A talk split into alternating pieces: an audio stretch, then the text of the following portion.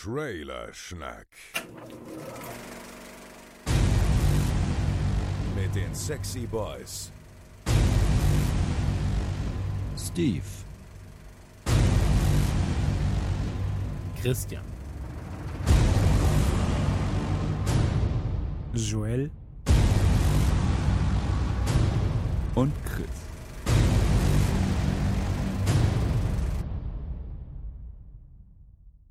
Hallo und herzlich willkommen zu diesem nicht enden wollenden Sommer, den wir gerade erleben und wir versuchen euch ein bisschen Frische ins Herz zu pusten. Ach, ich weiß nicht, ob das eine gute Einleitung war. Das wird mein heutiger Mitschnacker mir hoffentlich gleich sagen können und deshalb äh, gar nicht lange drumherum geredet. Hallihallo, herzlich willkommen äh, zu Trailerschnack 56 mit meinem lieben geschätzten Joel. Hallihallo. Hi. Wie, wie, wie fandst du die Einleitung? Okay, nicht so okay? Doch, war eine runde Sache. Vor allem wurden diesmal keine Fragen gestellt, die ich nicht gleich beantworten kann. Insofern bin ich hochzufrieden. Aber hochzufrieden. Wunderbar, wunderbar. Ich bin der Steve und äh, wir haben uns jetzt hier zusammengefunden, um euch in den heiligen Stand des Podcast-Hörens zu erheben. Äh, ich hoffe, ihr habt ein bisschen Spaß mit uns. Heute geht's mal wieder um Filme. Äh, mal sehen, wen ich heute so fertig mache. Also äh, zuletzt irgendwie den deutschen Film gedisst, dann die Gamescom niedergemacht. Beides dann schön behandelt. Mal sehen, was wir heute runtermachen können. Äh, wir haben da sicherlich genug Möglichkeiten, würde ich mal sagen. Ja, draufhauen können wir, ne? Genau, genau. Aber vorab natürlich das Wichtigste. Wie geht es dir? Äh, Gut, ich bin anwesend, das muss man mir hoch anrechnen, weil vorbereitet bin ich nicht. Also ist ähm, allein die Anwesenheit schon sehr viel wert. Wie, wie, wie, du, du bist nicht vorbereitet, aber ich, ich dachte, ich bin der nicht vorbereitete Part. Da hätten wir uns besser abstimmen sollen. Da sind wir beide nicht vorbereitet. Auch okay. Aber die Hörer sind bestimmt vorbereitet und von daher passt's doch. Ja, also Ja. ich sag was mal, gibt's so es Neues? ist, ist viel Potenzial da, um dann noch äh, Wissenslücken aufzufüllen. Genau, Aber äh, ja, wir informieren so gut es geht. Und dann verkrampft äh, äh, am Hörgerät oder wo auch immer zu sitzen, Hörgerät, ich meine natürlich nicht das äh, Hörgerät, sondern das Gerät, mit dem ihr diesen Podcast abspielt, davor zu sitzen und äh, quasi so äh, wieder reinzubrüllen, nein, falsch, falsch ausgesprochener Name, stimmt gar nicht, Infos, das, das liebe ich ja beim Podcast hören äh, immer sehr. Also Namen falsch aussprechen kann ich auch, wenn ich vorbereitet bin. Ja, sehr gut, sehr gut, sehr gut. Wie geht's dir sonst so? Was, äh, was hast du so getrieben in letzter Zeit? Wir haben uns ja jetzt eine Weile nicht gehört. Ich habe ja bei der letzten Folge absichtlich wieder ausgesetzt, weil ich da echt nicht viel äh, beitragen kann und bin immer wieder beeindruckt, äh, wie du dich da so durchwurschtelst und dann doch einfach ein bisschen mehr an äh, Games kennst, obwohl du ja eigentlich auch nicht so der Superzocker bist, jetzt verglichen mit unseren anderen beiden äh, Kompagnons. Ja, man kann schon sagen, ich bin Spiele interessiert, ich spiele halt nur nicht. Okay, ja, genau. Also, so ging es mir tatsächlich früher als, als Kind und früher Jugendlicher. Da habe ich tatsächlich sowas wie PC Games gekauft und gelesen, um zu wissen, was es so gibt. Ähm, wissentlich, dass ich das auf meinem Rechner nie spielen kann, weil er das nicht mehr packt. Und Chris gerade so, äh, sag doch PC Action. Oh, oh, oh ja, stimmt, habe ich jetzt selber, selber Verlag, von daher vollkommen okay. Ja, ja, also bei mir hat es angefangen mit dem Sega-Magazin, weil ich ja Mega Drive hatte und dann später halt auch PC Action, PC Games. Ich habe dummerweise beide gekauft und mir ist nicht aufgefallen, dass äh, das alles aus einer Hand ist. Und dann natürlich auch die GameStar, die dann noch eine DVD dabei hatte und, und so weiter. redaktionell so redaktionell gab es da schon Unterschiede, das war schon okay. Also auch, äh, zumindest früher. Äh, heutzutage macht man das ein bisschen kompakter und straffer, beziehungsweise bestimmte Titel gibt es ja auch gar nicht mehr. Ja. Ähm, von daher, aber es war damals, äh, konnte man trotzdem auch aus einem Verlag äh, zwei verschiedene Hefte lesen und tatsächlich sogar verschiedene Meinungen bekommen. Also das fand ich äh, sehr, sehr äh, cool. Da war die Bandbreite tatsächlich noch da, aber ähm, das sieht heute ein bisschen anders aus, weil gibt ja keiner mehr Geld aus für Print, ne? Man kennt das Dilemma. Sagst du wieder dem, der in einem Verlag arbeitet. Der ich wollte gerade sagen, hast du, hast du selber noch äh, irgendeine Zeitschrift im Abo eigentlich? Zwei Stück. Oh, welche? Ähm, das wird dir jetzt nicht gefallen. Das, das eine ist die Cinema und, äh, ja, das, hatte ich auch mal, hatte ich auch mal. und das andere ist die Juice. Oh ja, kenne ich, äh, kenne ich äh, tatsächlich. Letztere äh, irgendwie einmal bisher reingeblättert in meinem Leben. Fand ich von der Aufmachung nett, aber sind halt nicht so meine Themen.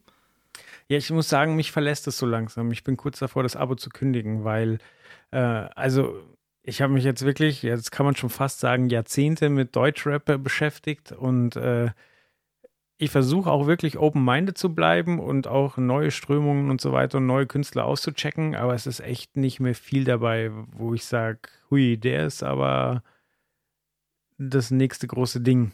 So, ja, das ist so ein bisschen ähm, tatsächlich, äh, um jetzt in die Brücke zu schlagen, bei den Filmzeitschriften oder so, ähm, wenn sie äh, Retrospektiven machen, also natürlich starten da auch immer neue Filme und so und alles, aber da ist dann auch so, äh, so ging es mir auch bei der Cinema und so, äh, oft sind die Themen dann durch, ne? Also wiederholen sich dann die, die, die weiteren Themen, die jetzt außer den Neustarts behandelt werden, wiederholen sich dann auch irgendwie, wenn dann zum 20. Mal in einem Heft irgendwie äh, der weiße Hai gewürdigt wird, weil er wieder ein Jubiläum hat. Mhm. Ähm, da ist es dann auch so ein bisschen, da gibt es dann auch nicht mehr so viel.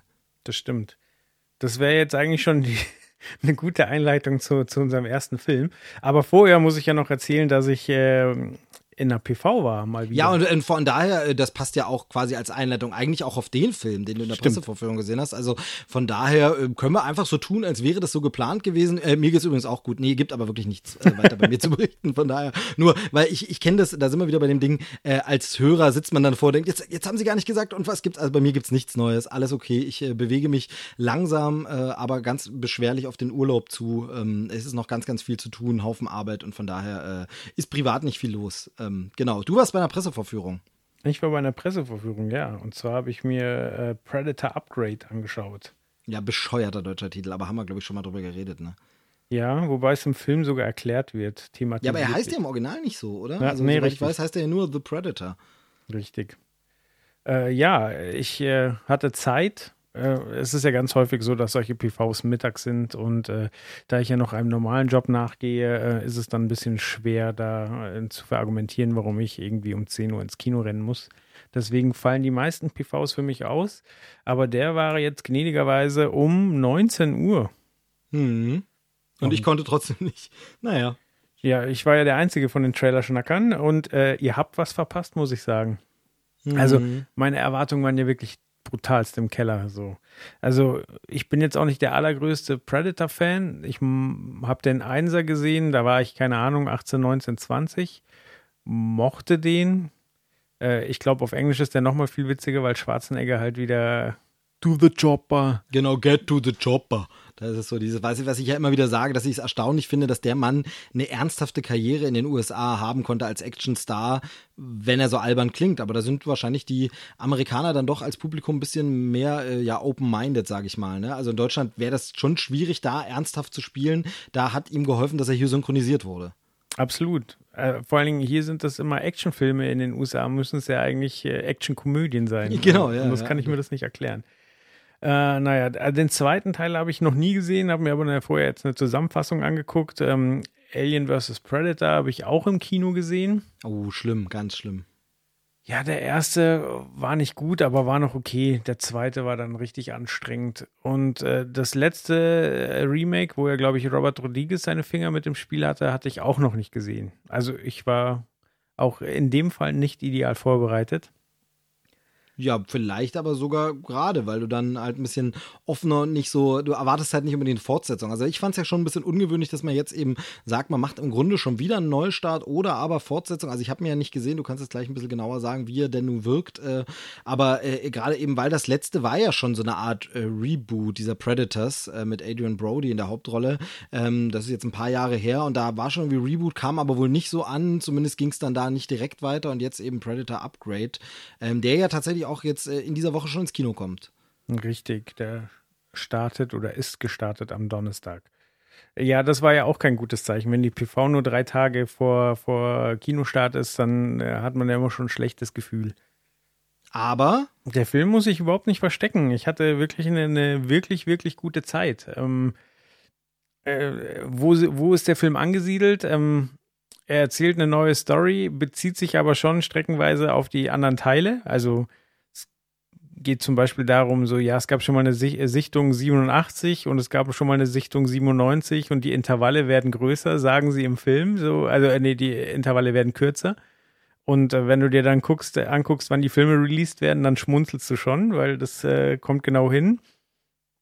Also solche Sachen gibt's dann schon, aber so im Großen und Ganzen geht's um einen Scharfschützen, der gerade im Einsatz gegen ein Drogenkartell ist und äh, da gerade aufräumt und dann stürzt über ihm halt ein Raumschiff ab. Und äh, er klaut dann Ausrüstung aus diesem ähm, vermeintlichen Alien-Raumschiff und ähm, versteckt sie, bringt sie in Sicherheit. Und von da an wird er halt von der Regierung ge äh, gejagt und von, äh, von dem Predator, der, der beklaut wurde. Und äh, genau, das ist so mal der Mainplot. Ähm, am Anfang ist es ziemlich klischeebeladen. Also er hat noch einen Sohn mit Asperger. Und ähm, ja, es gibt eine Biologin, die natürlich super heiß ist. Und du sitzt erstmal schon da und verdrehst so ein bisschen die Augen. Aber ähm, dadurch, dass er halt verfolgt wird, äh, gerät er dann, äh, ja, wird halt äh, befragt und so weiter und soll dann eigentlich in die Klapse gesteckt werden und äh, gerät da in den äh, Gefangenentransport mit lauter verrückten Ex-Soldaten drin und das ist dann quasi so die Crew, die wir über den Film begleiten und die sind wirklich großartig. Also A sind die cool besetzt und B haben die wirklich richtig viele witzige Sprüche drauf. Ähm, der Umgang untereinander ist sauwitzig und ähm, ja, du hast da einfach eine gute Zeit, äh, zumal der Film auch scheiße brutal ist, also ganz im, im Sinne der Serie. Das klingt eigentlich wie das, was man so halt erwarten würde. Aber ähm, die große Frage ist, ist es denn, also was macht der Film denn irgendwie neu, dass ich jetzt nicht sage, ja, was habe ich jetzt auch in den anderen Teilen auch alles schon gesehen? Ich glaube, es ist der, der Humor tatsächlich. Also die Dynamik in der Gruppe so. Also teilweise hatte ich so ein bisschen Bad Boys-Feeling. So. Ah, okay, okay. Oder, was oder ähm, na, wie hieß der mit Bruce Willis äh, und ähm, ah, wo der so viele Sprüche klopft. Ähm, Last Boy Scout? Genau. Genau, ähm, und das ist interessant, denn ähm, tatsächlich steckt ja als Regisseur diesmal Shane Black dahinter, ähm, der als Autor unter anderem Last Boy Scout geschrieben hat. Von daher ist das Gefühl gar nicht so falsch. Er hat außerdem geschrieben Lethal Weapon, ähm, kennt man von ihm unbedingt, und er hat zuletzt als Regisseur äh, Sachen gemacht wie Kiss Kiss Bang Bang, ähm, äh, Iron Man 3 natürlich und äh, The Nice Guys, den ich noch nicht gesehen habe, ähm, mit Russell Crowe. Habe ich kürzlich nachgeholt. Genau, und? Ich weiß, dass Max den aufrichtig hasst. Ähm, ich fand den gut. Ja, und das ist auf jeden Fall Shane Black. Also der ist schon so Buddy-Komödienmäßig drin, aber auch mit der nötigen Härte. Also eben nicht so, nicht so nur so Ulk-Spaß, äh, sag ich mal hier Beverly Hills Cop, sondern schon ein bisschen härter, eben Richtung Bad Boys mehr oder härteres. Ähm, von daher ähm, sind ja viele auch deshalb sehr, sehr gespannt auf den Film. Ja, es ist ja auch häufig so, dass quasi so der, der Klamauk und die Sprüche dich ja dann doch ein bisschen aus, aus dem Plot rauszieht. Ähm, die Gefahr gibt es bei Predator auch, aber die Sprüche sind dann so cool, dass du es dem Film verzeihst. So. Also die, die Charaktere sind streckenweise schon sehr überzeichnet, aber es ist einfach unterhaltsam so. Wie gesagt, man, man darf da jetzt kein Oscar-Werk erwarten, sondern es ist äh, solide Action. Ich finde, die Effekte sind ziemlich gelungen. Ähm, ja, oh, die Hauptdarsteller sind witzig und ähm, ja, also das Ende ist auch so ein bisschen verschroben, deutet schon wieder eine Fortsetzung an, aber das nimmst du dem Film alles nicht übel, weil du einfach eine gute Zeit hattest. Okay, das klingt, klingt, alles nicht schlecht, aber was, was soll ich denn machen, wenn ich jetzt sage, okay, würde ich mir gern angucken, aber jetzt dafür Geld ausgeben, ha, weiß ich nicht so richtig. Gäbe es denn da irgendwie vielleicht eine Option, wo man sagt, man kann den auch so sehen? Ja, gut, dass du fragst. Ja, fantastisch, äh, oder? Und zwar haben wir ein Gewinnspiel in Zusammenarbeit mit, äh, mit den guten Freunden bei 20th Century Fox. Die haben uns äh, fünfmal zwei Karten zur Verfügung gestellt, die wir unter euch äh, verlosen werden. Geht dazu einfach auf trailerschnack.de, da stehen die Details. Ähm, ja, wir, wir äh, lassen da jetzt einfach ein Gewinnspiel laufen. Die Details könnt ihr, wie gesagt, nachlesen und ab 18. September äh, erzählen wir euch, ähm, ob ihr gewonnen habt und äh, dann schicken wir euch die Karten zu und dann könnt ihr, könnt ihr schön mit äh, Freund oder Freundin oder Kumpel ins Kino gehen und euch den ganzen Quatsch reinziehen. Wunderbar, sehr, sehr schön. Also äh, tolle, äh, tolle Aktion. Vielen Dank an Fox. Und ähm, ich bin ein bisschen neidisch, dass ich nicht mitmachen kann, weil ich jetzt die Presseverfügung verpasst habe. Werde ich wohl mal Ticketgeld investieren müssen und mir die Zeit nehmen. Aber äh, vielleicht klappt es im Urlaub irgendwie, ihn zu gucken. Ähm, wenn du sagst, man hat Spaß, dann äh, glaube ich das mal. Ja. So. Genau, das war's für heute. Nee, wir haben hier noch so ein anderes Thema und das sind äh, Trailer. Und äh, da hast du vorhin ja schon versucht hinzuleiten und äh, jetzt versuche ich da irgendwie einen Übergang zu finden. Eine Filmreihe, die fast so langlebig ist wie Predator oder langlebiger sogar und die auch schon mehrere Neustartversuche hinter sich hat oder waren es mehrere, aber auf jeden Fall Neustartversuche hinter sich hat und jetzt nochmal irgendwie rebootet, Neustart oder irgendwo angesiedelt ist. Darüber werden wir gleich reden. Und zwar geht es um ein herbstliches Thema, nämlich Halloween. Und äh, dieser Titel, ich glaube, wir haben ja auch schon mal drüber gesprochen oder in irgendeinem Podcast, dieser Titel, äh, wie man so schön sagt, fuckt mich ab. Was soll denn das? Warum heißt dieser Film Halloween? Hättest du Age 40 dir gewünscht, oder? Ja, zum Beispiel Age 40, vielleicht wäre Age 40 albern gewesen, keine Ahnung, aber irgendeine Art von Differenzierung. Denn das Problem ist, der allererste Halloween-Film damals von John Carpenter heißt Halloween und der Neustart, in Anführungsstrichen, der äh, 2007 rauskam, ähm, von Rob Zombie war das, glaube ich, wenn ich mich recht entsinne, der hieß auch einfach nur Halloween. Und jetzt haben wir den dritten Film, der wieder einfach nur Halloween heißt und äh, langsam wird es unübersichtlich und ähm, klar, man will auf der Marke weiter reiten und man sagt sich, okay, das soll irgendwie äh, die Leute vielleicht locken, dass sie denken, das ist nochmal neu, aber ich verstehe es eben nicht so ganz, den Ansatz. Warum gibt man nicht irgendeinen Zusatz, irgendeine Ansage, zum Beispiel eben jetzt 40 Jahre nach dem ersten Originalfilm, hätte man es eben wie damals 20 Jahre nach dem Originalfilm, als auch nochmal Jamie Lee Curtis dabei war, hieß es Halloween Age 20 und jetzt hätte man eben es Age 40 nennen können. Ähm, aber nee, hat man nicht, heißt jetzt einfach nur Halloween. Das finde ich wirklich ein bisschen nervig. Ich soll nichts über den Film aussagen, aber von der Namensgebung finde ich das schon irgendwie nicht so geil. Ja, da gebe ich also, dir recht.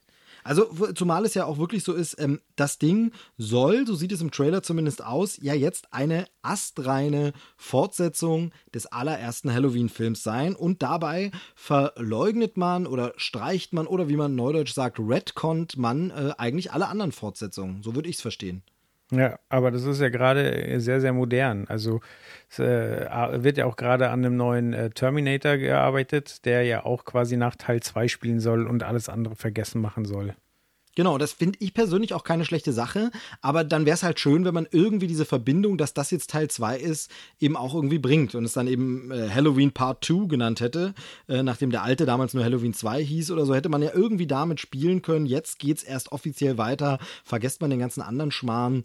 Ähm, aber gut, will ich mich jetzt mal nicht so, wie wir uns das letzte Mal bei der Laufzeit eines Films festgerannt haben, so am Titel festrennen. Äh, sehr, sehr schön ist, ähm, dass tatsächlich Jamie Lee Curtis wieder dabei ist. Sie spielt nochmal Laurie Laurie Strode und das jetzt eben wirklich 40 Jahre äh, nach dem ersten Teil. Sie war damals ja die sogenannte Scream Queen, ähm, hat so ein bisschen, ja, quasi die, die Vorlage, wobei man, vielleicht kann man die Hitchcock-Damen, die es da so gab, noch ein bisschen mit reinziehen, aber sie war so ein bisschen die Vorlage der modernen, äh, ja, äh, Frau in Nöten im Horrorfilm, was sie sich dann später eben bis äh, Scream weitergezogen hat mit Neve Campbell und so.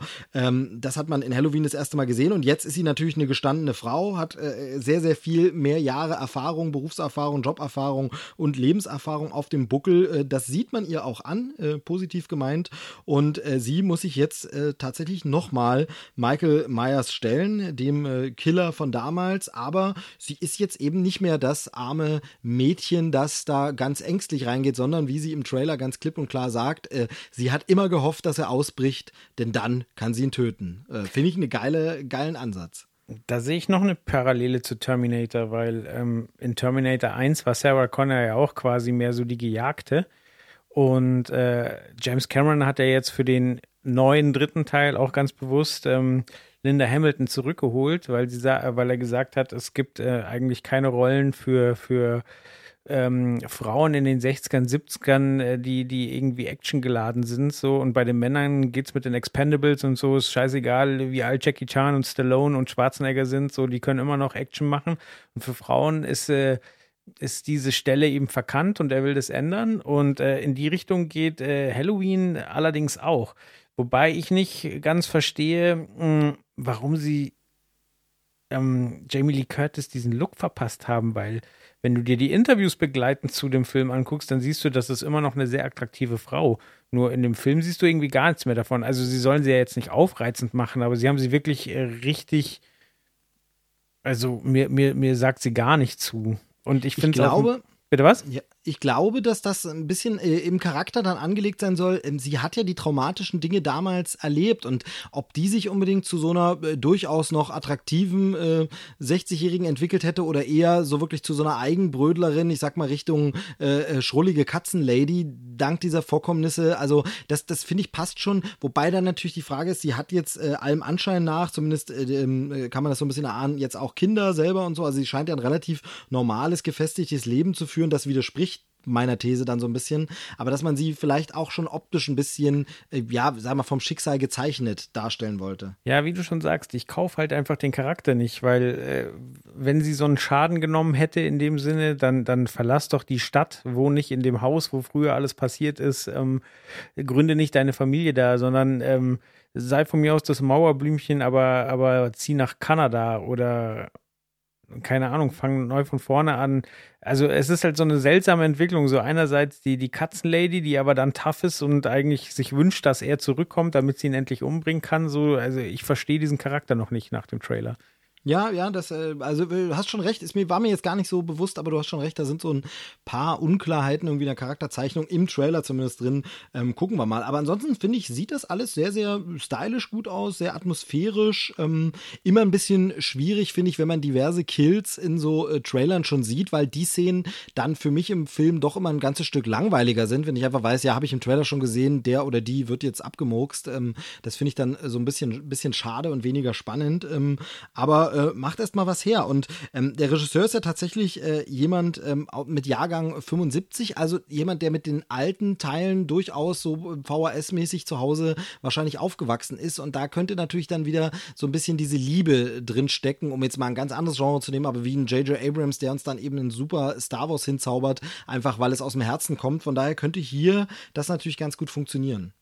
Ja, das kann gut sein. Ähm, sie haben ja auch einen Fehler nicht gemacht, den, den zum Beispiel der Ghostbusters-Film gemacht hat. Sie haben nicht versucht, äh, dieses, dieses ähm, wahnsinnig einprägsame und äh, kultige Theme zu erneuern, sondern hauen halt äh, den, den klassischen, klassischen Soundtrack raus, wie sie ihn immer benutzen.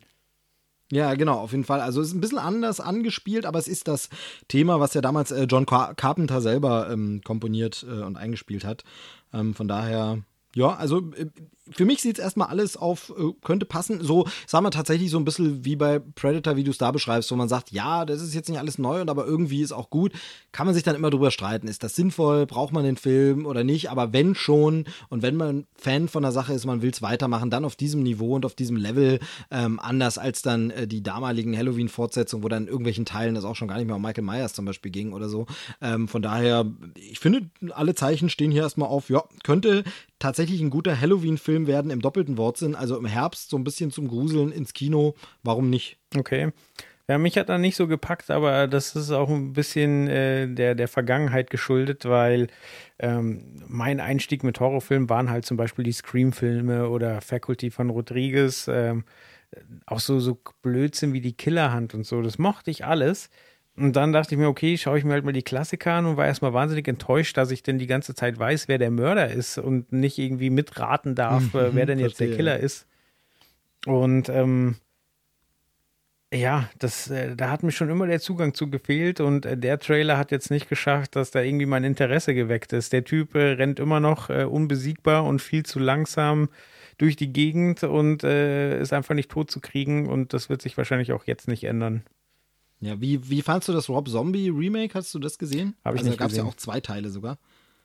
Habe ich nicht gesehen. Hast du nicht gesehen? Ja, das, das setzt ja wirklich noch ein bisschen krasser mehr so auf diese physische Präsenz von Michael Myers und ist äh, sehr, sehr wuchtig und ist wirklich nicht schlecht. So ein bisschen wie halt auch dieses äh, Texas Chainsaw Massacre Remake oder so, wo man sagt, das kann man schon gucken, aber irgendwie hat es für mich dem Ganzen jetzt nicht so viel hinzugefügt, auch wenn es da so ein bisschen, ja, gerade in Erklärungen der Figur Michael Myers ein bisschen die ausdeutet und ausleuchtet, was aber dem Ganzen jetzt nicht so äh, unbedingt äh, gut tut und ähm, ja, also ich bin sehr gespannt. Äh, ich finde, es könnte eine runde Weitererzählung sein. Im Kino ist der Film ab 25. Oktober bei uns, also wie gesagt, tatsächlich ähm, passend zu Halloween. Weißt du, wo, wo seine Maske den Ursprung her hat? Ja, das weiß ich natürlich. Das ist eine, äh, äh, na, wie heißt er? Äh, William, William Shatner. William Shatner-Maske, äh, die man irgendwie dann, glaube ich, auf links gedreht und ab, nochmal eine Form abgenommen oder so, aber irgendwie basiert es auf einer alten Captain Kirk-Maske. Das ist so witzig. Ja, ja, lustig, ne? Und es sieht halt, es hat halt auch wirklich einen geilen Look. Ähm, wirklich gruselig. Ähm, halt eins der ikonischen Gruselgesichter der Filmgeschichte. Also äh, nicht schlecht. Michael Myers ist also zurück. Jawohl. Wann startet so, denn die Chose? Der 25. Oktober, sagte ich gerade schon zu, passend zu ähm, Halloween quasi. Perfekt. Genau. So, nächster Film, auch im Oktober, äh, kommt schon ein bisschen eher am 11. Oktober ins Kino, ist auch ein bisschen düster, auch ein bisschen, äh, ja, ähm, vielleicht Halloweenig, vielleicht aber auch nicht. Ähm, das äh, können wir gleich ein bisschen ergründen. Es geht um Bad Times at the El Royale. Ähm, ja, also ähm, ein sperriger Titel, hat im Deutschen auch keinen anderen Titel. Ich habe auch jetzt keinen Untertitel entdeckt. Ist, ähm, ja, äh, wie würdest du den beschreiben als Genre? Mir fiel es nämlich ein bisschen schwer, da jetzt irgendwie ein Genre drauf zu packen. Also ich muss erstmal generell sagen, dass der Film mich ganz, ganz kalt erwischt hat. So, da hatte ich noch gar nichts von gehört und ich bin schwer angetan von der ganzen Sache.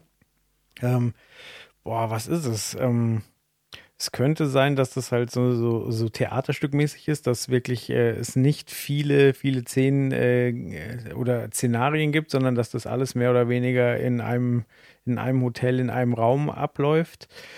Ähm, ja, es ist wirklich so, so einfach ein Haufen starker Charaktere trifft halt in einem bestimmten Ort aufeinander. Das ist, genau, äh, keine also, Ahnung, so ein bisschen wie Hateful Eight oder wie Four Rooms oder also sehr abgedreht auch. Genau, es ist so ein bisschen Kammerspiel, aber ohne, dass es nur in einem Raum wohl spielt. Es spielt in eben diesem El Royal, das ist ein Hotel oder Motel. Ähm, ich glaube eher ein altes Hotel, so hat so ein bisschen so 70er Jahre äh, Charme. Ähm, und das Ganze soll eben eine einzige Nacht so darstellen, wo diese Figuren äh, aufeinandertreffen, die auch alle natürlich irgendwie ein dunkles Geheimnis haben. Und ähm, der Film ist da, also der Trailer ist da sehr, sehr geheimnisvoll auch gemacht mit anderen Andeutungen, ähm, mit ein paar Sachen, die sind überraschender, andere Sachen sind jetzt nicht so überraschend. Ähm, ich sag nur, ähm, äh, wenn dann, wenn es dann heißt, von wegen, ich bin gar kein echter Priester, ach no shit. Ähm, Finde ich äh, genau, auch dumm, also, dass sie das im Trailer schon raushauen. Ja, ja, aber gleichzeitig ist es auch so ein bisschen, man, man, man ahnt es dann vielleicht auch so ein bisschen. Also vielleicht, ähm, und vielleicht spielen sie auch damit irgendwie noch im Film. Ähm, vielleicht kommt es auch relativ zeitig. Ähm, ich muss hier tatsächlich sagen, der erste Teaser hat mich noch ein bisschen stärker gepackt, weil der noch weniger uns von der Geschichte erzählt und dann auch so geil mit den ganzen Credits. Da werden die ganzen Namen eingeblendet in so einer Neon-Leuchtschrift und das auf den Beat geschnitten, so richtig schön spielt, so bam, bam, bam, bam, bam, die Leute haben wir dabei, bam, bam, bam.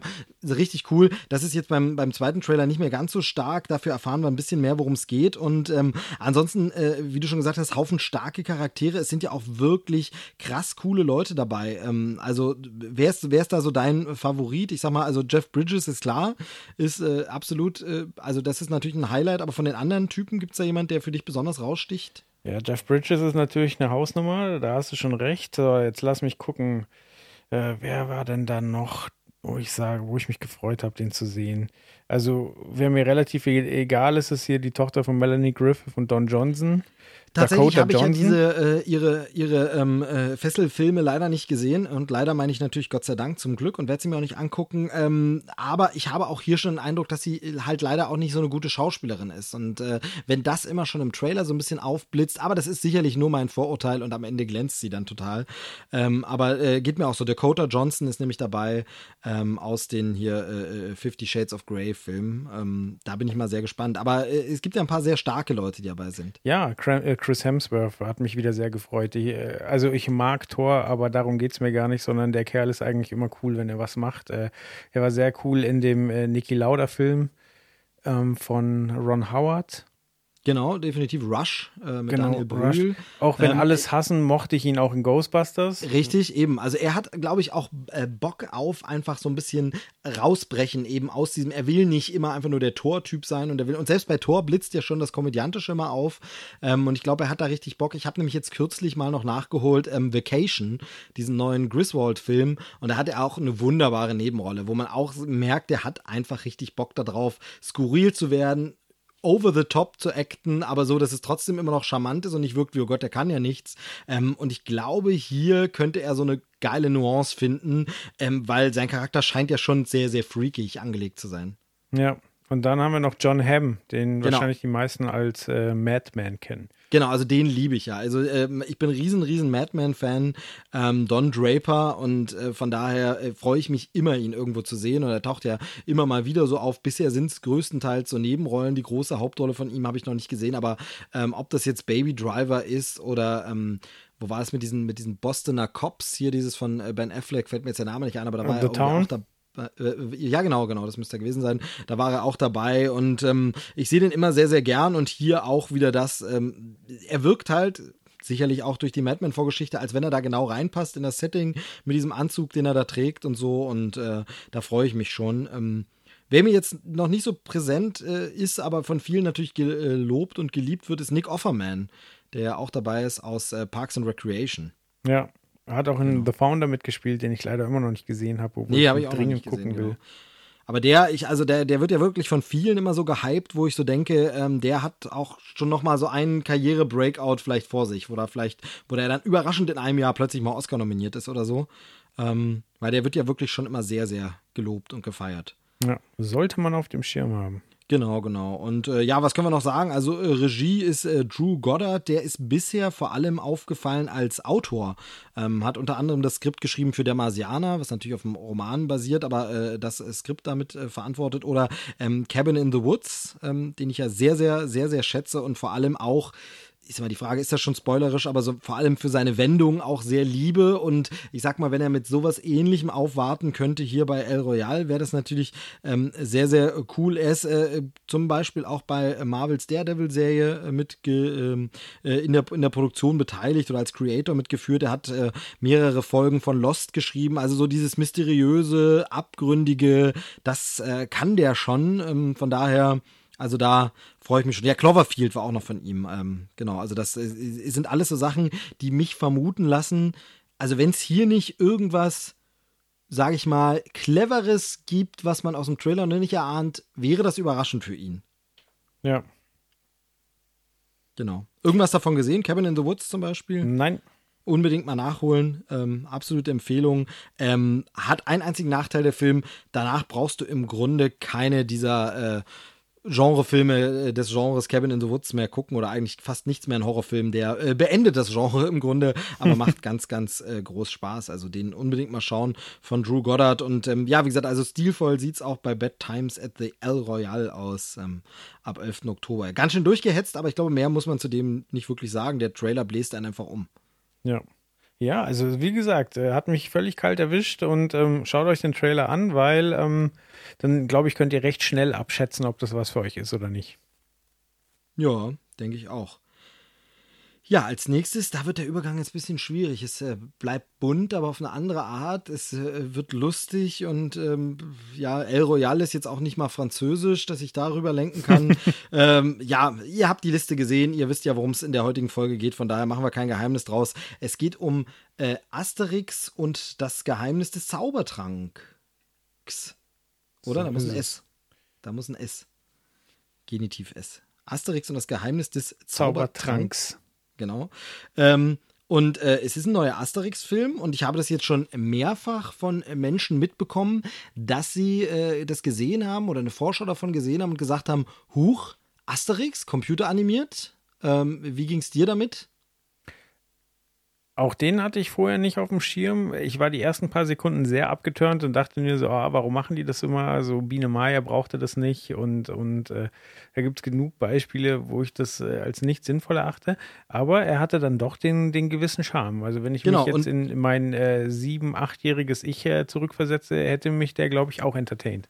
Genau, und jetzt aber noch die Überraschung, denn äh, deshalb habe ich das so äh, gerade dich quasi angesprochen, weil ich mal hören wollte, ob du das weißt, denn ganz viele Leute wissen es nicht. Das ist schon der zweite Asterix-Animationsfilm. Es gab schon einen computeranimierten Asterix-Film in genau diesem Stil ähm, vor ein, zwei Jahren. Ähm, jetzt fällt mir natürlich gerade der Name nicht ein, aber im Grunde genau der gleiche, gleiche Stil, genauso gemacht und der ist irgendwie komplett untergegangen. Ich weiß nicht, ob der in Deutschland irgendwie nicht äh, gelaufen ist oder ob der hier nur mit geringer äh, Kopienzahl, aber es gibt ihn tatsächlich äh, ähm, äh, sehr, sehr günstig, äh, schon irgendwo in der Ramschkiste. Ähm, also der schien nicht so gut angekommen zu sein. Umso erstaunlicher, dass jetzt eine Fortsetzung doch nochmal kommt. Ja, krass, wusste ich nicht. Aber ja, tatsächlich. Ich versuche gerade noch mal rauszukriegen, wie der denn hieß. Ähm, derweil kannst du schon was zu dem Trailer sagen. Ich ja. schaue nochmal nach. Also natürlich ist es eine besorgniserregende Entwicklung, wenn, wenn ähm, der Druide ausgetauscht werden soll, weil wir haben ja das, äh, den Vorteil, dass es Animationsfilme sind. Das heißt, äh, unsere Charaktere müssen nicht zwingend alter, Eltern altern. So ein Problem, was James Bond zum Beispiel hat, dass ähm, ja irgendwann Q wegstirbt, dass ein M blind wird und so weiter und so fort. Ähm, das hast du ja beim Zeichentrick nicht so. Ich meine, die Sprecher werden bei Asterix-Filmen eh immer durchgetauscht bis zum geht nicht mehr. Und ja, ich denke auch nicht, dass sie das wirklich machen. Also der Trailer ist ja geschickt genug, keinen neuen Druiden zu zeigen, der, weil dem, nach dem wird ja gesucht. Oder habe ich da was übersehen? Aber nee, es wird so angedeutet, dass er quasi einen Nachfolger will und so, aber eben genau, wer es dann wird oder ob es jemand wird. Ich denke auch, wir können am Ende beruhigt sein, dass es wieder den Status quo äh, gibt und vielleicht, ich meine, wenn wir von Zaubertränken reden, vielleicht findet ja ähm, äh, auch, wie, wie heißt der Miraculix, äh, irgendwie was, dass er ein bisschen jünger wird und sich wieder fitter fühlt oder so. Ja. Ähm, und kann den Job dann doch nochmal für weitere 40 Jahre machen. Also, ja, äh, vor, von zumal daher. es ja im Dorf wesentlich ältere Kandidaten gibt, die ja auch keine Beschwerden haben, außer dass sie Genau. schlecht hören. Genau. Ich, ich habe es jetzt in der Zwischenzeit nochmal raus äh, recherchiert. Sorry, dass ich da so schlecht vorbereitet war. Asterix im Land der Götter 2014 erschienen. Ähm, und äh, wie gesagt, tatsächlich äh, momentan auf Blu-ray für 7 Euro auch schon zu haben, äh, inklusive 3D-Fassung dann sogar, ähm, Animationsfilm. Und ähm, muss wohl damals irgendwie ein bisschen untergegangen sein. Also hatte ich auch nicht viel mitbekommen äh, davon. Und äh, jetzt eben, jetzt eben der neue. Ja, interessant. Wie hat er dir denn gefallen? Ich finde tatsächlich, dass es erstaunlich gut funktioniert. Also äh, ich persönlich ähm, bin mit den Asterix-Filmen so ein bisschen aufgewachsen. Ich habe die jetzt nicht so mega oft gesehen, aber ich habe die schon gern geguckt und sehr, sehr gelacht, auch über viele Witze. Also ähm, äh, gerade äh, damals, als es dann so mit Hieroglyphen gespielt wurde und eben so Sachen, die du als Kind auch in gewisser Weise aus den Asterix-Filmen erstmal gelernt hast, quasi auf spielerische Art. Das habe ich sehr, sehr gemocht und äh, äh, fand die immer toll, die Filme, und bin dann irgendwann bei den neueren, späteren Filmen dann ausgestiegen. Ich habe das dann nur noch so am Rande mitbekommen, dass es so, ähm, irgendwie gab es doch einen Film, der dann synchronisiert wurde von Erkan und Stefan irgendwie. Oh, war ja. Ähm, dann gab es ja dieses Ganze, das gab es auch im Comic schon, dieses ganze ähm, Asterix und Obelix auf äh, Plattdeutsch oder auf Schwäbisch oder auf Bayerisch und so. Ähm, und das gab es ja auch bei den Filmen dann immer noch mal so Synchros. Also jeder Film wurde noch mal mit einer so einer Synchro versehen. Und es gab eben, wie gesagt, diesen einen Film, der irgendwie dann von Erkan und Stefan äh, gemacht wurde und wo dann erste Computereffekte drin war. Das habe ich alles dann schon nicht mehr so mitbekommen. Da war ich dann zu alt. Und wo ich komplett raus war und äh, gar nichts davon gesehen habe, außer eben, wenn er mal im Fernsehen lief, eine Minute reingeschaltet und dann ähm, mit äh, angewidertem Blick weggeschaltet, sind diese ganzen Realverfilmungen. Also das hat sich für mich irgendwie nie erschlossen. Das fand ich irgendwie immer totalen Quatsch, äh, diesen Zeichentrick plötzlich real zu verfilmen mit Gérard Depardieu. Ähm, und äh, das war irgendwie, fand ich das albern und blöd, weil so Cartoon-Humor, also mich dürstet jetzt auch nicht nach einer Realverfilmung von Tom und Jerry, wo ich sehe, dass die sich jetzt äh, irgendwie äh, mit einem Hammer auf den Kopf kloppen, aber in echt, das irgendwie finde ich, das passt nicht zu diesem Cartoon-Ding. Ähm, das war ja mal so ein Trend, das gab es dann in Scooby-Doo-Realfilm und äh, was es da alles gab. Und das hat für mich Hallo, was macht Disney gerade? Ja, ja, jein. Ja, okay, aber ein bisschen auf eine andere Art vielleicht. Also. Aber du hast recht, natürlich geht es in so eine Richtung, aber irgendwie machen die das ernsthafter, ernstzunehmender und ein bisschen anders bisher. Also es stehen ja da viele Filme noch aus. Also ich bin sehr gespannt, in welche Richtung so ein Mulan dann geht. Ne? Also da muss man mal gucken. Aber gerade sowas wie Elliot der Drache ist ja ganz, ganz anders als Elliot das Schmunzelmonster zum Beispiel. Oh, den habe ich noch gar nicht gesehen, die Genau, Realverfilmung. Da, da gehen sie ja eine ganz andere Richtung. Deshalb, äh, von daher, ja, hast du recht, äh, bedingt. Ähm, aber jedenfalls, das habe ich alles nicht mehr geguckt. Äh, und dann war so Asterix dadurch für mich so ein bisschen vom Schirm weg. Ich habe auch irgendwie, glaube ich, ein Comicband mal gelesen, obwohl ich ja großer Comic-Freund bin. Aber ähm, da eben auch das irgendwie nie so. Das, man hat ja so seine verschiedenen Sachen, die man immer verpasst. Deshalb jedenfalls Asterix für mich lange weg vom Schirm. Und jetzt sehe ich das und finde, das sieht richtig, richtig schön aus. Und, und denke so eigentlich nur, ja klar, wie offensichtlich und naheliegend ist das? Das hätte man doch schon längst mal machen. Wie ich dann festgestellt habe, haben sie das schon längst gemacht, aber eben auch erst 2014. Aber wo man so denkt, ja, na logisch, daraus ein CGI-Film, das ist, ergibt absolut Sinn. Ähm, und sieht toll aus. Ich finde, der Humor passt. Ähm, so viel ist ja jetzt noch nicht zu sehen, aber ich finde, das kann richtig gut funktionieren. Ich habe da, ich hab da tatsächlich Bock drauf. Okay. Ja, was wäre eine Trailer-Schnack-Folge, wenn ich dir nicht widersprechen würde? Oh. Ähm, zu den alten Zeichentrickfilmen ähm, äh, liebe ich, also großteils. Äh, es ging dann langsam bergab mit Operation Hinkelstein, den ich noch im Kino gesehen habe als Kind. Ähm, und äh, teilweise, wenn man sie sich heute anguckt, ist der Zeichenstil schon sehr räudig gealtert. Aber ja, ist trotzdem vollkommen okay und ist auch ganz interessant, wer die dann alle synchronisiert hat. Ich glaube, Frank Zander hat Asterix. Frank Zander, oh ja, den fand ich immer super. Also der, der hat es wirklich toll gemacht. Ein, zwei Filme hat er, glaube ich, gemacht. Ähm, da fand ich ihn toll, ja. Richtig, ähm, ja, aber dann, ähm, da hat es mich langsam verlassen bei Asterix in Amerika, so, also klar, der war moderner gezeichnet, aber dann ja, war nicht so mein Fall. Ähm, die Realverfilmung, erste große Scheiße, dritte auch große Scheiße, aber Asterix äh, und Cleopatra, die Realverfilmung, ist liebig. Ist wirklich unglaublich witzig. Ähm, Deutsch-französische Koproduktion, du erkennst viele der Schauspieler, ähm, also wirklich, guck dir den mal an, der ist es wert. Also da sind so Okay, viele okay. witzige Sachen drin, witzige Ideen. Äh, zum Beispiel eine, die, die verstehst du nicht, weil immer die Stimme aussetzt. Die heißt Vodaphonix und äh, lauter so ein Scheiß. Äh. Ja, also äh, mit Kind kann man die sicherlich sich dann jetzt äh, sowieso mal anschauen und dann äh, sieht man ja über einiges auch hinweg und so, aber irgendwie hat's mich halt nie angesprochen. Ne? Da wurde ja auch der Asterix irgendwie mehrfach getauscht, äh, nur Gerard Depardieu blieb irgendwie immer dabei. Richtig. Und, und gab's nicht zuletzt auch einen Teil, wo sogar noch Bully mitgespielt hat oder so? Das weiß ich nicht. Ich weiß, dass Michael Schumacher war, glaube ich, mal mit drin. Oder verwechsel ich das jetzt? Das Nee, es ich kann schon mehr. sein, kann durchaus sein. Bei diesem Olympischen Spiele oder so gab's das vielleicht? Ja, das kann Ähm, sein, aber den, den habe ich schon gar nicht mehr gesehen. Aber ähm, Interessant, jedenfalls, äh, gespielt hat da ja mal, zumindest am Anfang, äh, äh, Christian Clavier, den Asterix. Ja, Und der spricht jetzt den äh, auch wieder im Animationsfilm, also natürlich im französischen Original, hat aber beim vorhergehenden Animationsfilm ihn nicht gesprochen. Also vielleicht war der auch deshalb unterm Radar. Natürlich für den deutschen Markt ergibt das keinen Sinn, aber dieses, vielleicht war dieser erste CGI-Film ja auch wirklich nur so ein kleines Ding, um es erstmal zu testen. Vielleicht kam der jetzt dann auf äh, Blu-ray und DVD ganz gut an und man sagt sich, und jetzt den machen wir mit mehr PR, weil ich wirklich das Gefühl habe, damals gab es null PR für diesen Animationsfilm. Also vielleicht, ja jetzt, wie gesagt, auch nochmal wieder der zurück zu, zu Asterix und, äh, und Cleopatra. Hieß er überhaupt so? Äh, Asterix schon. und Obelix Mission Cleopatra von 2002. Äh, zum Beispiel auch ähm, äh, Monica Bellucci als Cleopatra. Wunderbar. Dann ähm, Jamal äh, Debus, ich hoffe, ich habe ihn jetzt richtig ausgesprochen, den kennt man aus Die wunderbare Welt der Amelie. Ähm, der spielt halt den, den, ähm, den Pyramidenbauer, der die beiden Gallier quasi um Hilfe bittet. weil, Numerobis. Numerobis. Genau, Numerobis. Und äh, bei dem ist es auch so cool, weil der, der hat in dem Film richtige Action-Szenen, so Karatekämpfe und so weiter. Und der hat ja nur einen Arm. Und Mhm. die drehen das so, dass das nicht auffällt.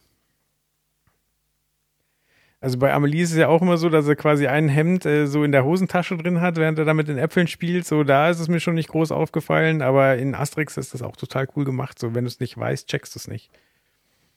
Naja, Ja, aber ich glaube, ich glaube, dann schaue ich doch lieber nochmal den Trickfilm mit äh, Cleopatra, weil der Teil ist tatsächlich auch einer meiner Lieblingsteile. mit den Krokodilen. Ja, genau, wunderbar. Und, und der äh, königliche Vorkoster und so ist das da nicht alles dabei. Richtig, ja. Ähm, und genau. äh, genau, wie, wie Obelix dann äh, die Torte zerschneidet, war sehr prägend für mich. Genau. Und äh, schöne Lieder auch gewesen. Ja, Asterix schon, schon äh, krasse Kindheitserinnerungen, die ich aber äh, tatsächlich wirklich immer irgendwie aus den Augen verloren habe, wieder komplett. Ja, ja. äh, Da ist halt auch mal die Frage, braucht man was Neues? So, man hat doch den alten Krempel und ähm, aber ja, ich finde jetzt auch, dass der, der ähm, neue Asterix und der, das Geheimnis des Zaubertranks äh, durchaus ein Blick wert ist. Also zumindest nach dem Trailer. Genau, finde ich auch. Also sieht tatsächlich gar nicht, gar nicht verkehrt aus. Ähm, ich denke mal, also die Frage ist ja auch immer, was erwartet man davon? Also ich glaube, dass man jetzt, ich erwarte jetzt auch nicht, sage ich mal, weiß nicht, einen Dreamworks-Knaller wie Drachenzähm leicht gemacht oder so, ähm, sondern ich erwarte da einen spaßigen, unterhaltsamen Film, ähm, der einfach mal zeigt, ja, sowas kann auch aus Europa kommen, Animationsfilme. Ähm, denn hier gibt es nun mal diese zeichnerische, künstlerische Animationstradition eigentlich und es ist eigentlich schade, dass so selten so Großproduktionen hier mal gemacht werden und wenn man dann so eine Marke hat, warum nicht? Also, Ja. genau.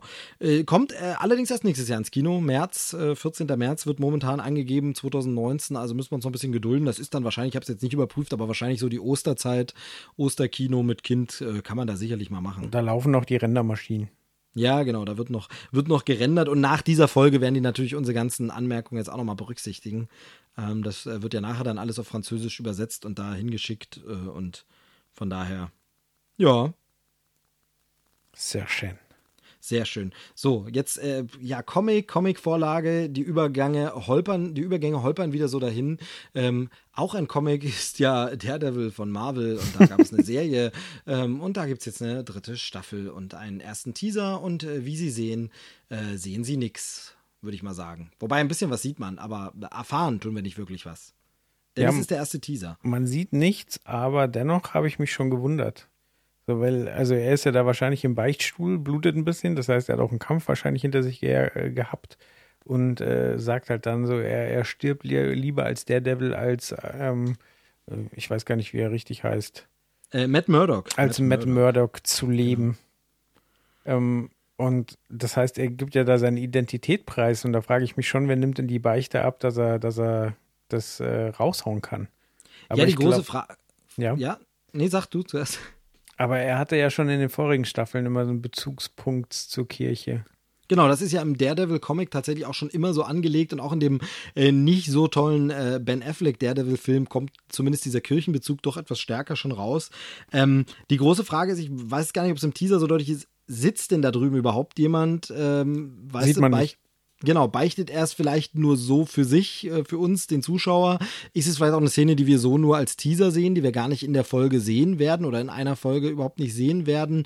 Ähm, oder sitzt vielleicht da drüben auch ein äh, böser Gegenspieler, der irgendwie das Ganze weiß oder so? Ne? Also das ist, äh, da kann man ja sehr viel damit spielen. Ähm, von daher finde ich das schön. Aber klar, es ist mir auch aufgefallen, er spricht seinen richtigen Namen aus. Also da ist dann nichts mehr mit verdeckt. Ähm, die große Frage ist ja eben einfach, wie das Ganze im großen Marvel-Universum Universum, Marvel Cinematic Universe verankert sein wird, ob überhaupt. Ich glaube ja, dass man das langsam aufgeben wird, ignoriert und dass die Filme mit Avengers 4 vielleicht irgendwas bewerkstelligen, um diese Serien loszueisen, damit die Autoren dort nicht mehr Rücksicht nehmen müssen, weil das ist ja die große Frage. Äh, wenn Infinity War passiert ist, stellt das diese Serie natürlich vor besondere Herausforderungen, würde ich mal sagen.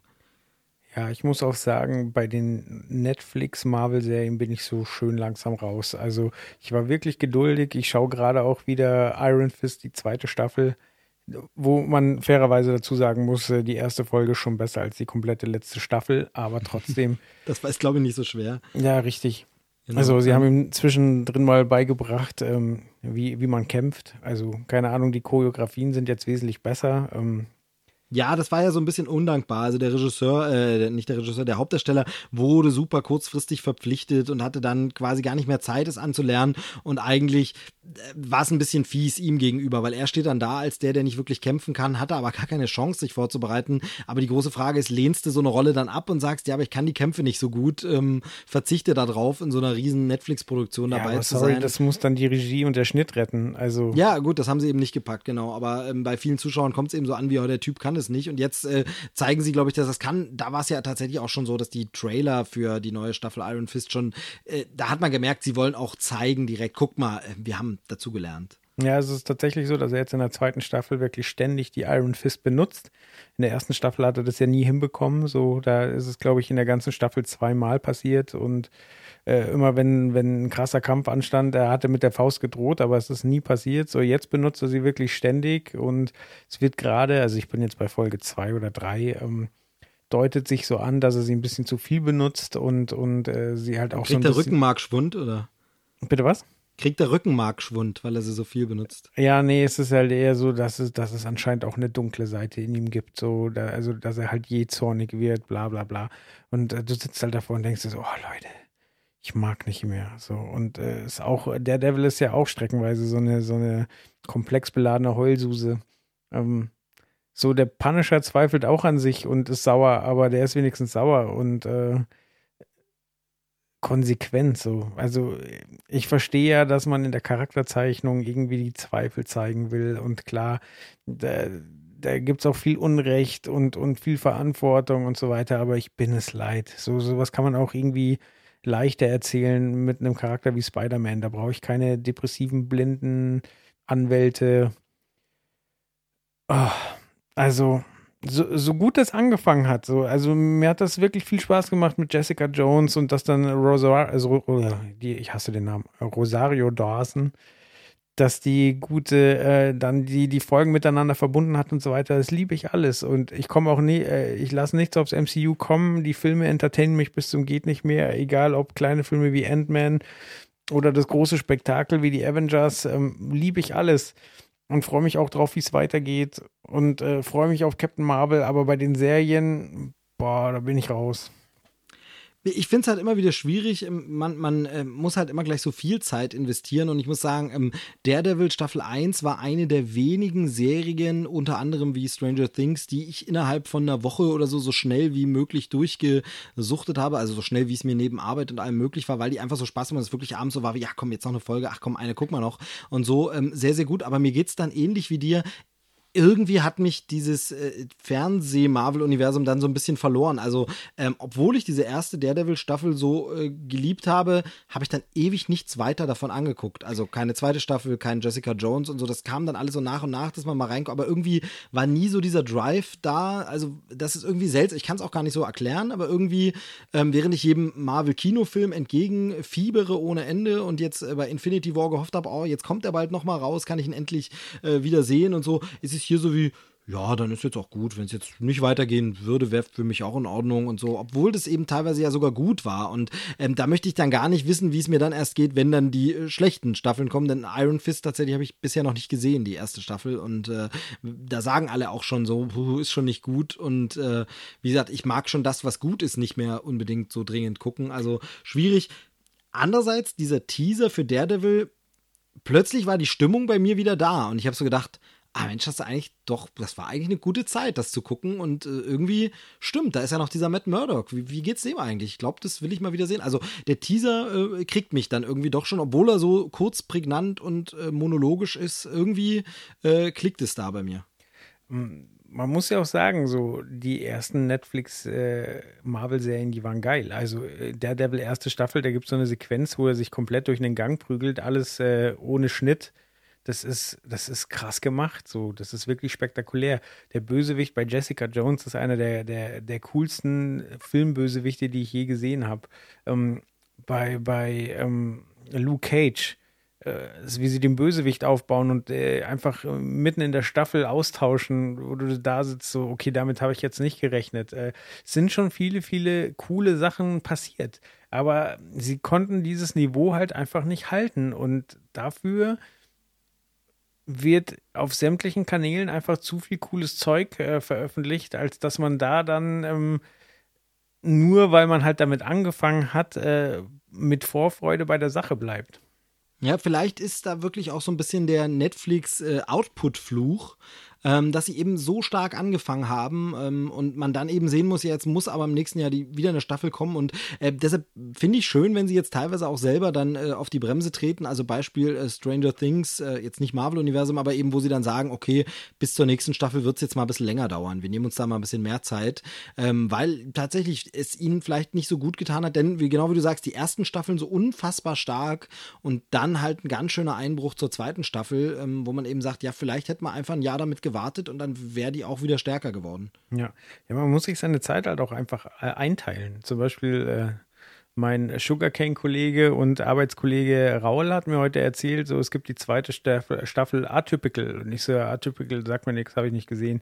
Und er so, doch, doch, mit dem, mit dem ähm, äh, Jungen, mit, äh, ich weiß nicht, hat der Asperger oder eine eigene andere Art von, von ähm, Autismus, Autismus. glaube ich, oder so. Ich habe es nämlich auch noch nicht gesehen. Ich hatte auch nur darüber gelesen. Ja, ja nee, der Punkt ist so, er hat es mir beschrieben und dann hat es bei mir geklingelt und ich so, ah, stimmt, so, der, ich erinnere mich an seine Schwester, ich weiß, was am Ende passiert ist, so, ich habe das gesehen und ich fand es richtig gut. Aber weißt du, ich habe es bei Netflix angezeigt bekommen und äh, mein Kollege erzählt mir und ich behaupte erstmal, dass ich das noch nicht kenne. So, weil, weil man einfach so viel wegsuchtet, dass man sogar die, die guten Serien teilweise so in den Hintergrund geraten. So, und ähm, wenn ich halt an dem Punkt bin, dann muss ich halt sagen, okay, dann muss ich jetzt anfangen auszusieben, weil ich will halt äh, die Sachen gucken, die sich für mich wirklich äh, vielversprechend anfühlen. Und ähm, ich werde auch in, also ich schaue gerade in die Iron Fist wieder rein. Ähm, ich werde auch garantiert wieder in Daredevil reingucken, aber wenn mich das nicht innerhalb von drei Folgen äh, überzeugt, bin ich halt raus. Ja, ja, also es geht mir genauso, ich sage das ja auch immer wieder und ähm, es ist einfach zu viel und äh, das klingt wahnsinnig arrogant, äh, aber dieses, meine Zeit ist dann auch zu kostbar für schlechten Quatsch und äh, damit meine ich eigentlich auch nur Dinge, die für mich schlecht sind. Das kann ja für jemand anders eine tolle Serie sein, der dann sehr viel Spaß dran hat, aber ich kann nicht, nur weil es jemand anders gefällt, mich da durchquälen. Da habe ich tatsächlich auch wirklich einfach nicht die Zeit dafür, auch wenn das Interesse natürlich da ist, aber äh, deshalb mag ich äh, auch diesen Podcast hier so sehr, weil wir eben dann auch wenigstens durch Trailer bestimmte Dinge mitbekommen und sagen, ja, habe ich von gehört, habe ich mitgeguckt äh, oder mitgekriegt, dass da was läuft, aber habe ich jetzt nicht angeguckt, habe mich jetzt nicht so angesprochen, äh, habe dafür erstmal was anderes gesehen. Also ähm, da hast du absolut recht. Also das ist, äh, wird auch immer schwieriger, glaube ich. Ähm, die Konkurrenz nimmt zu, immer mehr Dienste kommen, immer mehr Exklusivserien, äh, immer mehr Hypes, die man gesehen haben muss und da äh, kann man dann nicht mehr überall dabei sein. So ist es. Allerdings beim nächsten Netflix-Projekt, wo wir drüber sprechen, da habe ich richtig Bock drauf. Ja, ist aber auch, und äh, das ist so ein Ding, ähm, vielleicht hätte das der ein oder anderen Marvel-Sache oder generell Netflix-Serie auch immer mal gut getan. Das nächste wird direkt angekündigt als Miniserie, also eben nicht als Serie mit langen Staffeln. Jetzt sind die Staffeln bei Netflix schon nicht so lang, wie man es früher aus dem Fernsehen kennt, 24 Folgen oder 22 Folgen wie früher Akte X und sowas, äh, sondern tatsächlich waren, sind die schon kürzer, aber selbst bei so Daredevil muss man ganz ehrlich sagen, von, ich weiß nicht, 10, 11, 12, 13 Folgen, ich weiß nicht, wie viele es waren, da hat man immer schon das Gefühl, ja, zwei Folgen hätte man auch rauslassen können. Ähm, und die nächste Sache, auf die du jetzt schon schön hingeleitet hast, ist eine Netflix-Miniserie, ähm, die da nämlich heißt Maniac. She's a maniac, maniac. Ja, genau. genau. Ähm, äh, tatsächlich äh, der Name ein bisschen, ein bisschen kryptisch, kann man sich noch nicht wirklich viel vorstellen. Äh, daher perfekt, dass im Trailer alles so super klar ist und man genau weiß, worum es geht. Ja, total. Oder auch nicht. Ähm, Na, wobei der Titel trifft ja schon ganz gut mit äh, verrückt, ehrgeizig, ja, so. Ja, oder manisch eben auch, ja. ähm, weil sie sind ja also so gerade so manisch, ich denke da an auch so manisch-depressiv und so, weil sie ja dann auch in so eine, so eine Behandlung, in so eine Therapie gehen. Ähm, ich, ich gehe jetzt mal davon aus, dass die Hörer den Trailer gesehen haben, ähm, denn so wirklich nacherzählen kann man es nicht. Die beiden äh, Hauptdarsteller oder Hauptfiguren, die es vermeintlich sind, die äh, äh, nehmen an einer Studie teil Ne, irgendwie so einer psychischen Studie. Man weiß nicht genau, was ist jetzt ein Medikamententest oder ein Therapietest oder sowas. Ähm, und dann verschwimmen eigentlich schon irgendwie die Realitäten. Was ist real, was ist Traum, äh, wo begegnen sie sich, wo sehen sie sich in der Traumwelt? Äh, und dann wird es schon ganz schön bizarr und absurd, aber in a good way, würde ich mal sagen. Ja, ob in a good way werden wir dann sehen. So, also wie gesagt, der Trailer macht komplett neugierig, aber das kann halt so der Cloud Atlas Clusterfuck werden. So, dass Oder so aber, ja? wenn es gut läuft, wird es so Michel Gondry, also so ähm, Vergiss meinen nicht oder ähm, äh, Being John Malkovich oder äh, solche Richtungen. Ja. Ne? Das wäre dann so das, das positive Beispiel. Ich finde ja interessant, dass es zeitlich äh, irgendwie ein bisschen in der Vergangenheit angelegt ist. Also es ist ja eigentlich ein total futuristisches Thema und aber also die ganze Technik, die da verbaut ist und der Look von dem, äh, was weiß ich, Psychopa äh, Psychologen oder, oder Arzt, der sie da betreut, der, der, der ist so 70er, Anfang 80er angehaucht. So. Ja, ich mag das, das ist so dieses irgendwie nicht so wirklich greifbare Zeitalter. Also du kannst es nicht so ganz sagen, wann es ist oder wo es ist oder so. Ähm, ähm, das mag ich sehr. Also das ist, ist, ein bisschen verstörend, aber es sprengt so die Grenzen irgendwie von Zeit und Raum. Ähm, äh, mag ich sehr den Stil. Ja. Auch ich finde immer dieses wiederkehrende A. So, das sehen sie überall. Ähm, es gibt Tabletten in der Form. Also ein bisschen was Ecstasy-mäßiges. Ja, ja, ähm, genau. Was ich interessant finde, ist eben, ich habe ja gerade schon so die Sachen äh, genannt, an die es mich erinnert. Ähm, also eben äh, Michel Gondry-Filme oder, oder Charlie Kaufman-Sachen, aber auch ein bisschen düstere. Ich musste ein bisschen, wobei es hier nicht ganz so äh, abgründig ist, an dieses äh, Cure for Wellness denken, was jetzt vor einer Weile erst rauskam, äh, den ich recht stark fand.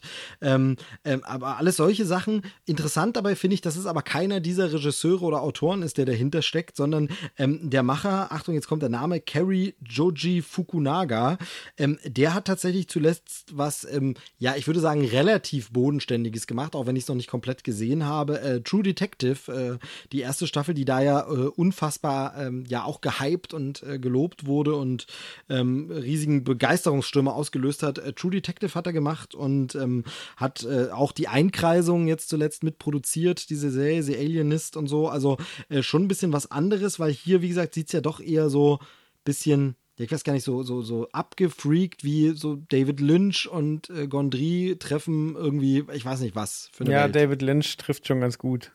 Ja, ähm, von daher, da bin ich ein bisschen überrascht. Hast du True Detective gesehen? Äh, bis jetzt nur die erste Folge. Fand ich wahnsinnig geil, aber äh, ja, ist halt auch, auch eine recht brutale, langsame Geschichte und äh, da muss ich immer warten, bis die Frau mal aus Haus ist. Was jetzt aber bald so, so weit ist. Oh, äh, willst du da was verkünden hier an der Stelle? Nö, nö, nö, die ist auf einem Kongress in Helsinki und dann habe ich wieder eine Zeit, äh, wo ich äh, statt äh, irgendwie feiern zu gehen, um mich wegzusaufen und Dummheiten zu machen, einfach in Ruhe spielen und Filme gucken kann. Genau, aber da, da finde ich tatsächlich die Schwierigkeit dann immer, ähm, ich kenne das, äh, kommt, kommt nicht ganz so oft vor, aber wenn man wirklich dann mal Zeit für ist dann wirklich die Schwierigkeit, äh, Wettkampf zwischen Serien oder äh, Games, ne? Also das ist dann immer so das Ding, ja, zockt man jetzt was oder lässt man sich jetzt berieseln? Dann fängt man aber eine Serie an, schafft sie nicht in der Zeit zu gucken und guckt sie natürlich nie zu Ende, weil dann äh, irgendwie drei Jahre später erst das nächste Mal Freizeit ansteht. Ja. Oder man schläft einfach. Ja, auch schon passiert. Auch schon passiert. Man sagt, ja, toll, wie hast du die Zeit genutzt? Ja, hab ausgeschlafen. Auch gut. Naja, aber äh, Maniac auf jeden Fall äh, sehr, sehr gut. Äh, vor allem halt interessant ähm, wegen der beiden Hauptdarsteller. Also behaupte ich jetzt mal, dass es dir da wahrscheinlich ähnlich geht wie mir. Äh, Jonah Hill, der ja wirklich ähm, momentan äh, immer wieder in ganz ungewöhnlichen neuen Sachen auftaucht. Ähm, ähm vor einer Weile hatten wir ja hier in Trailerschnack auch diese 90er-Jahre-Geschichte da. Die fällt mir jetzt der Name nicht ein, aber wo er auch irgendwie dahinter steckt. Ähm, diese Skate-Geschichte, richtig. Genau, diese, diese Skate-Geschichte, genau, ähm, die, die so auf 90 gemacht war, da ist er ja beteiligt. Und jetzt äh, eben hier ähm, in sowas, wo man jetzt gar nicht denken würde, dass sein Genre normalerweise war. Ähm, und Emma Stone, die ja auch äh, wandlungsfähig ist und einfach eine tolle Darstellerin. Also ähm, die sieht man immer gern und in gewisser Weise ist sie auch schon, finde ich, so ein bisschen ein kleiner Qualitätsgarant geworden. Also so zumindest mein Eindruck. Also die hat äh, bisher wenig in ihrer Vita, wo man sagt, oh, hätte sie da lieber das Drehbuch äh, mal abgelehnt oder so. Ähm, naja, von daher, also Spaß. Hm? Was? La La Land habe ich gesagt. Ach so, na komm, nö, der war schon. Nee, war ein Spä äh, Späßle.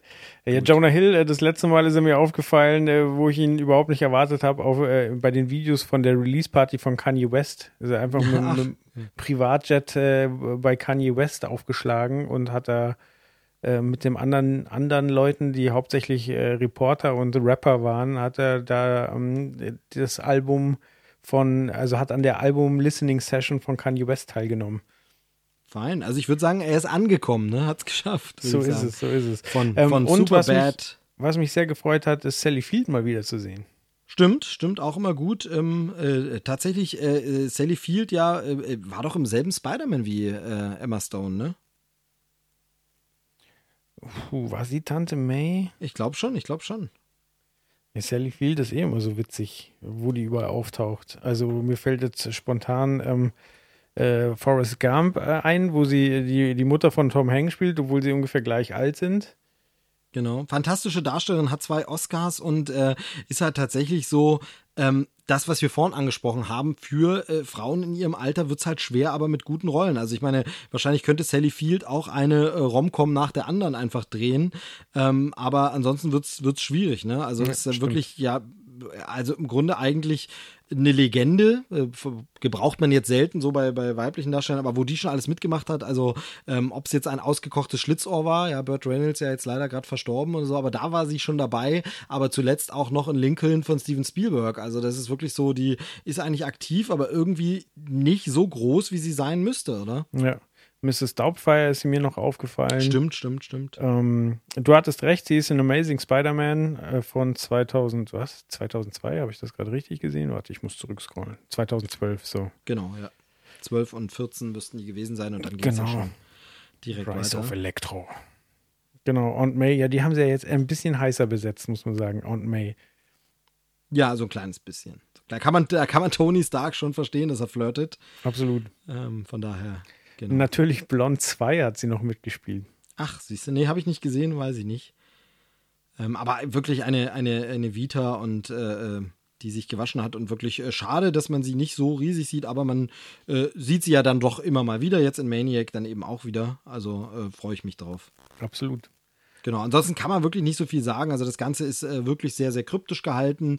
Ähm, hat für mich aber dieses, ich bin ja bekannt dafür, dass ich so dieses Arzi-Fazi-mäßige immer gerne ein bisschen ablehne, aber hier hat es eben noch so diesen Vibe, wo ich denke, könnte sein, dass es sich als Puzzlestücke dann auch zusammenfügt, wo man am Ende sagt, ein äh, stimmiges Gesamtbild hat sich ergeben und dann äh, passt es auch, wenn es so ein bisschen, äh, ja, bisschen seltsam, schräg ist. Ähm, wie gesagt, Cure for Wellness äh, zuletzt fand ich äh, sehr, sehr gut. Ähm, da hat es auch gut funktioniert und äh, warum soll das hier nicht auch klappen? Gerade als Miniserie, ähm, ich weiß jetzt gar nicht genau, wie viele Folgen, ähm, aber müsste jetzt tatsächlich sogar im September noch kommen zu Netflix. 21. September ist es angeschlagen, richtig. Okay, wunderbar.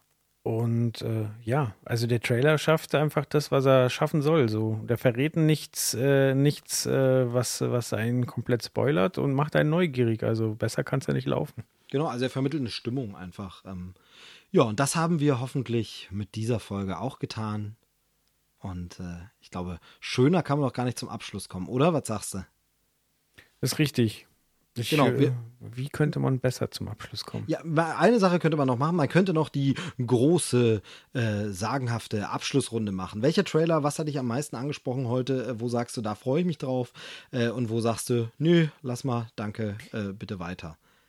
Ah, so, lass mich gucken. Also, ja, die Folge hat sich für mich allein schon gelohnt, weil ähm, ich dadurch Bad Times at the El Royale entdeckt habe. Das Genau, an der Stelle sage ich kurz, wer die Trailer für diese Folge rausgesucht hat. Ne? Also nur mal ganz kurz, das war nämlich ich, Mann. ja, Mann. Genau. Nee, sorry. aber Du hättest sogar noch einen sehr, sehr interessanten drin gehabt, äh, den ich einfach, weil ich faul war, rausgeschmissen habe. Und dann hinterher habe ich sie durchgeklickt und so, ah, den kenne ich, okay, äh, den habe ich schon gesehen und der ist sehr, sehr gut. Ich verrate jetzt aber nicht, welcher das war.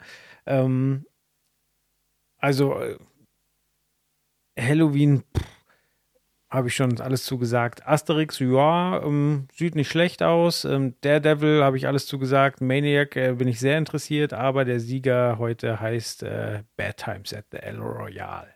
Bei dir? Ja, siehst, siehst du, du äh, sagst immer, wir wären so oft nicht einer Meinung, sind wir dann äh, in dem Fall doch. Äh, Bad Times freue ich mich sehr, sehr, sehr drauf. Sieht wirklich äh, klasse aus, habe ich richtig äh, Bock drauf. Ähm, hoffentlich schaffe ich den im Kino, das wäre schön. Bei Halloween ist es so, dass ich den äh, sehr gern zu Halloween gucken würde, aber ich glaube, Kino weiß nicht, ob es klappt. Da wird, der, der wird es dann nächstes Jahr bei mir wahrscheinlich im Heimkino geben zu Halloween, ähm, weil da erwarte ich jetzt nichts zu Großes. Und ähm, ja, Maniac wird reingeguckt, mal schauen, wie es klappt. Daredevil äh, muss man mal schauen. Ähm, auf jeden Fall Bad Times der große Gewinner. Und bei Asterix, äh, das kann ich noch schnell abschließend dazu sagen, habe ich in der Zwischenzeit jetzt einfach mal äh, die Blu-ray vom ersten Animationsfilm bestellt. Ähm, also erstmal den gucken und dann mal schauen. Sehr gut. Genau. Ja, beim nächsten Mal kann ich dann erzählen, wie es im Legoland war. Oh, du fährst ins Legoland? Ich fahre ins Legoland, ja. Ja, war ich ja vor einer Weile auch und äh, unser, unser gemeinsamer Mitpodcaster, Herr Gürnt, ist ja großer, großer Fan. Hat, glaube ich, sogar, hat eine Jahreskarte, wollte sich mal eine holen, ist ja wirklich riesig begeistert und es ist ja nicht so weit weg von uns.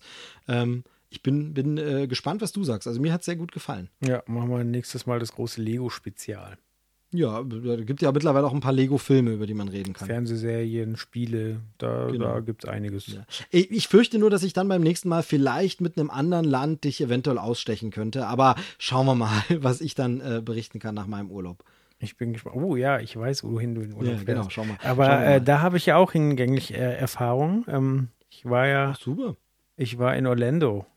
Oh, aha, oha. Du, dann machen wir demnächst einfach eine Krempelcast-Folge, wo wir darüber reden, würde ich mal sagen. Ja, geil. Genau. So, Ja. ja. haben wir wieder live on air geplant äh, und ich plane jetzt, mich zu verabschieden. Genau. Äh, ich verabschiede mich ebenfalls. Ähm, vielen Dank fürs Zuhören. Äh, seid auch das nächste Mal wieder mit dabei und äh, ja, äh, tschüsschen. Ciao, check das Gewinnspiel aus. Das war Trailerschnack. Bis zur nächsten Ausgabe. Sehr schön. Ja, passt doch, oder? Jo. Stop it.